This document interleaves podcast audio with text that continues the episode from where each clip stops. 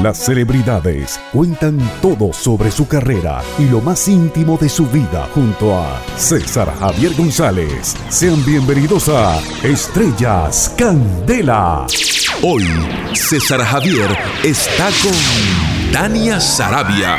Amigos de Venezuela, seguimos compartiendo una conversación entre amigos, que es lo que disfrutamos y estamos disfrutando con, con Tania Sarabia, una estrella AM y FM Center. Bueno, Tania, te graduaste de bachiller, pero lo que, lo, lo que donde quiero detenerme un poco, hablamos mucho de la música, de los artistas de la época, pero háblame de los, de los actores, de las actrices de la época, de la televisión de la época o, o de las radionovelas, que tal vez... eh, Radio, radionovela no, no, yo no llegué a radionovela. Ok, Yo ya yo llegué, llegué a, a televisión. Pero que, que se escuchara en tu casa, quiero decir, tal vez Sí, la, la- eh, la- la radio. sí, mi, mi abuela siempre le encantaba oír las noticias. Mi mamá, mi mamá como estaba siempre trabajando, pero yo me acuerdo desde lo- de, de- de la televisión. Del, del show de del show de, de, de- de Saume me encantaba. Co- casos y cosas de casa, me acuerdo. Que era con América Alonso. Mm. Y cómo era el, el- no me acuerdo ahorita el- el- Bueno, no importa. ya. Am- y me encantaba. eh, me, como me gustaba cocinar, este, a mí me encantaba un, un programa de cocina. De, imagínate tú que lo hacía niñita y todo, Carmen Julia Álvarez. Wow.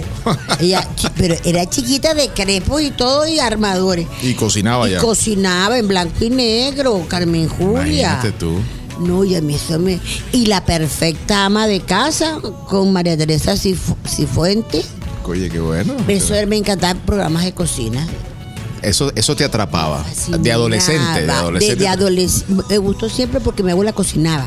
Mi abuela era cocinera, ella cocinaba para la calle también. Ah, ella hacía. Y todo el mundo ayudando ahí para que salieran las cosas. Por eso todo ella eh, hacía dulce, majarete, bien me sabe, eh, coquitos, todo eso, lo que era, es granjería. era, era parte del sostén de, de familia. Mi abuela, no, pero todas mis tías trabajaban en la Universidad Central. Y mi mamá trabajaba en primero en el Ministerio de Educación, después en el CONAC. A Dios O sea gracias que- siempre hubo arepa en la casa entonces. Sí, nunca, sí, siempre, gracias. Ya me toca madera. Toque. Y bueno, lo lindo de todo esto era que vivíamos en una Caracas donde habían tradiciones, carnaval, por ejemplo. El- la- como yo veo por lo menos en España, que hay tradiciones que nunca han perdido. El carnaval era aquí, la gente salía para la calle. Y, y traían, tiraban caramelos. La aquí, reina, aquí. la reina, la en las reina de que se la reina de las carnaval. Mercedes y la reina de Chacao y la reina de Antímano y la reina Y todo, y las carrozas, cada, cada carroza tenía su, Su- su, su- la de antímano, la de Ajá. donde y un fuera. motivo tal vez un color que lo identificaba Todo, entonces, todo era, era bellísimo el carnaval, aquí todo el mundo se disfrazaba, habían comparsas, habían fiestas de, de, de temas. Ay, vamos a, a disfrazarnos de los locos Adam, que era una serie por tele. Había, mira, era qué alegría tan maravillosa. Tú dormías con la puerta abierta y dejaban el papel, el papel no, el pan, la leche y el periódico en la puerta de las casas y nadie se atrevía a agarrarlo. cuestión de cultura porque agarrar algo que no es mío Porque no es mi. eh, eh, Oye, la moral era. La moral era altísima. Un sentido de la responsabilidad y la moral de eh, lo que es malo y lo que es bueno, lo que no se debe hacer, era altísimo. Estás disfrutando de Estrellas Candela junto a César Javier González. Amigos de Venezuela, estamos compartiendo, conversando con Tania Sarabia, conociendo al ser humano, a la mujer, a la, a la caraqueña y, y su vida, y, y conociendo un poco más de, de su- de su- de sus intimidades. Bueno, Tania, me, llegó, te graduaste de bachiller, llega el momento de entrar a la universidad, porque también en esa Caracas del blanco y negro, de las comparsas, la cosa, usted tenía que ir a la universidad y este, una carrera. Altísimo. Claro, como no, aquí no, aquí no se evalúa otra cosa. No, no, no, no, mira, había, para las mujeres habían dos contenturas. Era ver a sus casarse y ver a sus hijos graduados. Eso eran sus dos metas absolutas en general. Claro, había mucha gente profesional que quería ser médico, ingeniero. Sí. Y en esa época, sobre todo en los años 60, 70, hubo una la mujer invadió las universidades. Eso fue algo, un- el boom de la mujer. fue muy importante para la mujer esa época porque hubo muchos cambios. O sea, se empezó a cambiar la mentalidad tan conservadora en ese aspecto con la mujer. Apertura. Se llama apertura, libertad, todo lo que tú quieras. La mujer eh, eh, eh, empieza a decidir por ella misma qué es lo que quiere hacer, si quiere ser eh, o escoger su carrera, por ejemplo. Arquitecto, abogado, Arquitecto. No era la médico. única meta que era un poco antes, que era Ama de casa. ama de casa. La perfecta ama de la casa. perfecta ama de casa. Hacían cursos, incluso en los colegios, para ser ama de casa. Increíble. Decides estudiar comunicación, periodismo. Periodismo, antes se llamaba periodismo. Ajá. Pero en el trayecto dijiste no. Es ya que va. no sabía escribir. Mira, yo ponía, mataron a alguien, entonces yo ponía, en una tarde asoleada, cuando los, eh, florecían los araguaneyes, y entonces habían tres gatos en una esquina, y de último daba la noticia. No. Y le dieron el tiro al tip. Eh, Claro, entonces vieron, no puede ser. Entonces yo me di cuenta, yo no sabía de eso. O sea que eso- y después me fui a estudiar restauración y conservación de obras de, de arte en México. Ah, pero antes de que te vayas a México. Ah, no, ya yo un momentico, regreso, quédate, quédate, me regreso. me vayas todavía Maiquetía, ya va. Ajá. Este, pero tú todavía sigues. Llegamos a la universidad y no había un novio por ahí, ya, o ya había, Pero ya había llegado el primer amor.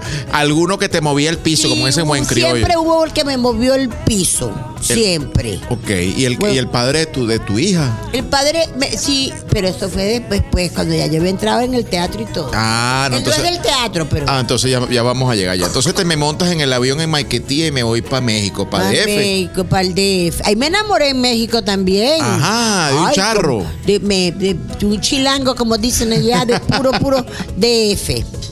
¿Y qué tal? DF. ¿Cómo te fue en México? Muy bien, maravilloso, pero después, tú sabes, ¿Allá abandonaste el arte o seguiste haciendo cosas allá de teatro en, en- en México? eh, no en México.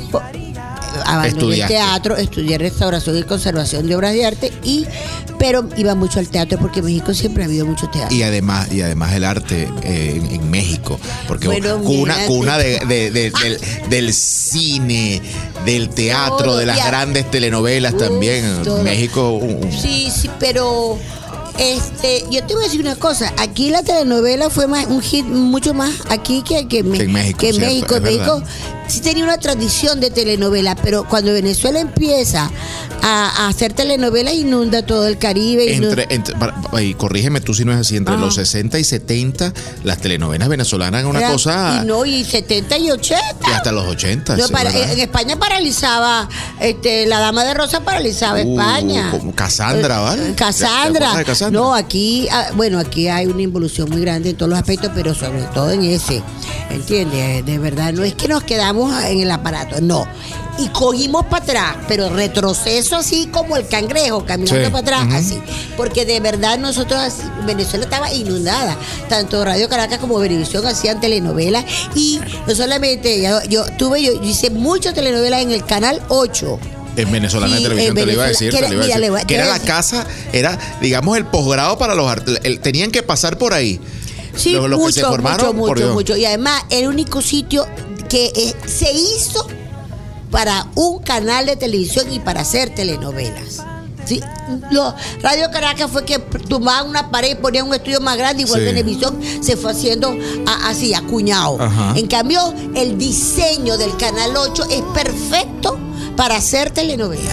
Yo no sé si tú, no sé si yo seguiremos siendo como hoy. No Estás si disfrutando de Estrellas Candela junto a César Javier González. Estamos en una rica conversación con una estrella venezolana que todos admiramos y queremos y amamos y abrazamos aquí, aprovechamos, la, la hemos abrazado muchas veces, la vamos a seguir abrazando y vamos a seguir comiendo con Tania Sarabia. Y llegamos al punto de la televisión, llegamos al punto de que, bueno, de- de- luego de tres años en México decidiste volver. Y ya dije a mi familia, yo quiero, eh, yo quiero ser actriz y me, me pegué en ser actriz y empecé trabajando como Ya productora. va, pero cuando te sentaste con tu familia, ¿cómo, ¿recuerdas esa reunión? Eh, pues un momentico, ya va. No, pero es que no, no, no, pero no es así como tú dices, es como Ajá. así, no, eso fue como evolucionando poquito a poco. Ajá. No fue que yo me senté, señores, soy gay. No. No, Ok. no, no, no, Salí no, del closet, no, no. salí del no, no, no, no, no, no, eso fue, no, Eso no fue por que- dosis, eso fue por- por poquito a poco, yo no fue que lo reuní. Yo le decía, yo, yo, ay, mira tal cosa, yo quiero ser actriz. No, bueno, pero voy a ayudar aquí. Tú sabes, fui como hecha la loca, metiéndome y metiéndome hasta que después no me pudieron sacar. Ok, entonces decides ser actriz. Bueno, chévere, voy a ser actriz. Ajá. Eh, ¿Qué hago? ¿Me preparo? Bueno, estudio? yo- ¿A dónde voy? Bueno, yo, yo, yo hice, creo que otro papelito. ¿Dónde fue? Fui con. Fui con. Armando Cote, que hice eh, Rockefeller en el lejano este, que hice una frase, tres frases. Ok. Bueno, y nada, y no, y no quisieron, que para qué. Total que bueno, yo me fui frustrando Claro. y frustrando y depe- yo, deprimiéndome. Fue una etapa muy triste que yo, yo quería ser actriz. Y no, me- y no se abrían las entonces, puertas. Una amiga mía era eh, productora y estaba haciendo la producción de La Máxima Felicidad con Isaac Chocrón, una obra de Isaac Chocrón. Y entonces me dijo, ay, acompáñame que un señor que se llama señor Cabruja me está invitando a su casa, pero yo no quiero ir sola, pues, ¿sabes? por miedo a que se... Bueno, y entonces, este, sí, sí, ella estaba asustada que se la fuera a agarrar fácil nomás. ¿no? Entonces, entonces, bueno, agarraron y, y, y entonces ella fue con José Ignacio. Y entonces yo fui ahí de, de lamparita, ¿sabes? Ajá. Ahí, de chaperón. ¿Pero la salvaste? Sí, la salvé Ah, mucho. Ya me lo agradeció. y todo. Entonces, bueno, entonces, pero yo se lo agradezco más a ella. Porque José Ignacio me dice, ¿y tú qué haces? Y yo le digo, bueno, yo sé- te cuento lo que te conté a ti, pero yo lo que quiero es ser actriz. Actriz. Ah, sí. ¿Y qué has hecho? Yo le dije el, el, el, el amarillo. ¿Cómo que el amarillo? Bueno, sí, el de el amarillo azul y rojo, yo le era amarillo. Entonces me dice, pero, pero, pero como, como hicieron un perforado. No, chico, yo enrollaba como un pequeño con una amarilla, como una bandera. Yo era parte de la bandera. era parte de la bandera. Entonces, ay, bueno. Ay, bueno, y entonces pues la manzana, una manzana. Eso fue en el colegio. Después, tú sabes, pues, aprovechar que qué iba a estar haciendo yo nada. Nada, yo no había hecho, yo tenía currículum para eso. Pa' eso. Entonces él me dijo, pero, pero yo quiero ser actriz, yo quiero. ¿Y, y tú qué estás haciendo? Le pregunté yo. A una obra de teatro. ¿Y cómo se llama? Ah, se llama acto cultural. Y yo no puedo trabajar ahí eso, ahí donde tú estás. No. además son puros seres frustrados. Son gente, bueno, que en realidad no, no, no es para la gente joven, gente ya mayor. Pero la gente joven empiezo yo a coger temas. No, la gente joven se frustra mucho. ay, no, si uno se llora mucho, uno se siente muy frustrado también por muchas razones. Tanto le di a ese pobre hombre que me hizo a purificación, me escribió purificación chocano, que no estaba en acto cultural. Escribió el personaje para, la, para, ti. mí, para mí. Wow. Y entonces le encantó, fue un éxito tremendo y Ahí comenzó todo. ahí com- me monté en ese tren y no me volvió a bajar. Después pues, me escribió Matilde para en el día que me quiera. Y y bueno, fue así una admiración, una amistad, era bueno, él para mí era como un dios porque eran yo bueno, es que yo creo que él era genial. Tú naciste en las tablas como Porque, actriz. ah, claro, y además yo decía, pero sí, por lo Juana Subo era amiga mía de mi mamá, amiga de mi amiga de mía, no, amiga de mi mamá. y, y- y siempre hablaba mucho de, Horacio Peterson y todo en el Ateneo de Caracas. Todo el tiempo era la cosa del teatro, el teatro, claro, desde chiquita. La ópera, todo el tiempo en la ópera íbamos para los teatros. Si viajábamos, íbamos para los museos. Así como Boy Scout, todos los museos, díganme, los museos son tan grandes como el Louvre que ay, Uy, toda la mañana, todas las mañanas viendo así como Boy Scout todos los cuadros de todos los y así en todas partes. Gracias por acompañarnos en este episodio. Seguiremos conociendo historias en Estrellas Candela junto a César Javier González. En el próximo episodio de Estrellas Candela. Bueno, vamos a, vamos a seguir hablando de eso, de tu visita a los teatros, de tu visita a los museos, Y en, y en Estados Unidos, en Nueva York, en las obras musicales, el teatro en Estados los Unidos. musicales, por Dios. De eso, de eso tenemos mucho que hablar. Vamos a hablar del teatro, vamos a hablar de la televisión, vamos a hablar del cine, vamos a hablar de, de- de- de muchas cosas que tienen que ver con la vida de Tania Sarabia.